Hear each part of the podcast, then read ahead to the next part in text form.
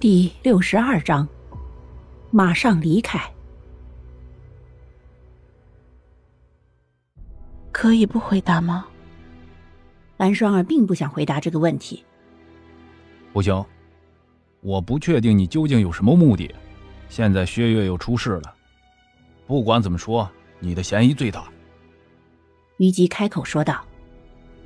蓝双儿一愣，拍了拍虞姬的肩膀，说。放我下来。还有，你刚刚说薛岳出事，这是什么意思？于吉将蓝双儿放下，然后说：“白白，等一下，蓝双儿醒了，别走那么快，我追不上你。”说完，才看向蓝双儿：“边走边说吧。”蓝双儿点了点头，应道：“好。”薛岳已经死了。今天凌晨三点左右，被残忍的杀害。于吉目光暗了暗，说道：“你知道凶手是谁吗？”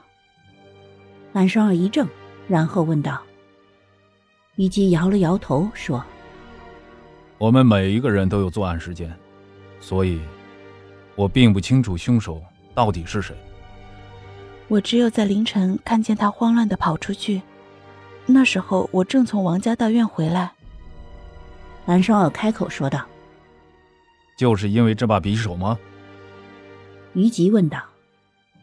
蓝双儿合手应道，他的目光落在生锈的匕首上，带着几分沉重。与其在这里猜测，不如我们和他们会合，然后一起查找谁最有嫌疑。顾白走过来，看着于吉说道：“走吧，我们快点赶路，尽早与蓝冰儿他们一同会合。”所有的真相不会因为这点时间而蒙蔽，所以加快速度好吗？顾白扭头看了一眼蓝双儿，说道：“好。”蓝双儿和于吉相视一眼，点了点头，应道：“听到二人的同意，顾白缓了缓神色，然后转身率先就走。于吉看到后，不禁撇了撇嘴，说：“跟上白白，我们的确得快点去。”蓝双儿听后点了点头，尾随其后。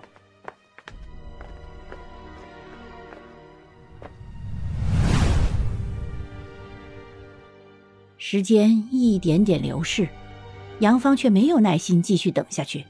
他猛然站起来，愤怒的原地打转，越想他越觉得愤怒，最后不由得愤愤不平的狠狠踢了一脚杨树，才开口说。你们到底走不走？这里真的很危险，你们一定要在这里等他们吗？闭目养神的蓝冰儿睁开双眼，看向杨芳，黑色的眼眸里带着疲惫，说：“我现在想要休息一会儿。今天凌晨三点我就起来了，一直到现在，很累。你能安静的让我缓过神来吗？至少让我的头疼稍微好点可以吗，杨芳？”林叶缓缓睁开眼，看了一眼杨芳，又看了一眼蓝冰儿，然后继续闭目养神。正如蓝冰儿所说，他同样也是很累，需要休息一会儿，否则身体扛不住。杨芳僵硬着站在原地，他只是有些不安，他只是想要告诉他们这里很危险。可是为什么他们两个却不肯信他的话呢？杨芳垂下头。眼眸里的光芒越来越暗，他心里有些委屈。事实上，他真的是为他们好，可是他们却都不放在心上。杨帆感觉前所未有的愤怒，他气冲冲的扭头就走。他走了，你不去叫住他吗？林叶睁开眼，看向蓝冰儿，问道。听到林叶的话后，蓝冰儿没有睁眼，只是平静的说。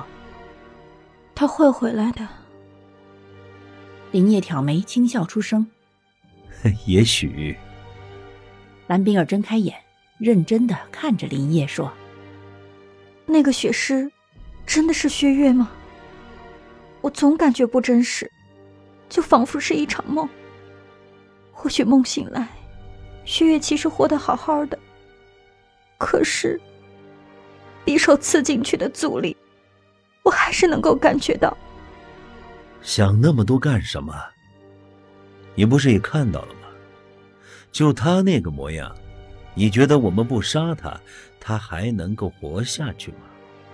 冰儿，我警告你，不要做傻事儿，不然的话，别怪我不客气。林烨目光一闪而过的凌厉，开口说道：“本集播讲完毕，下集更加惊悚，记得要听啊！”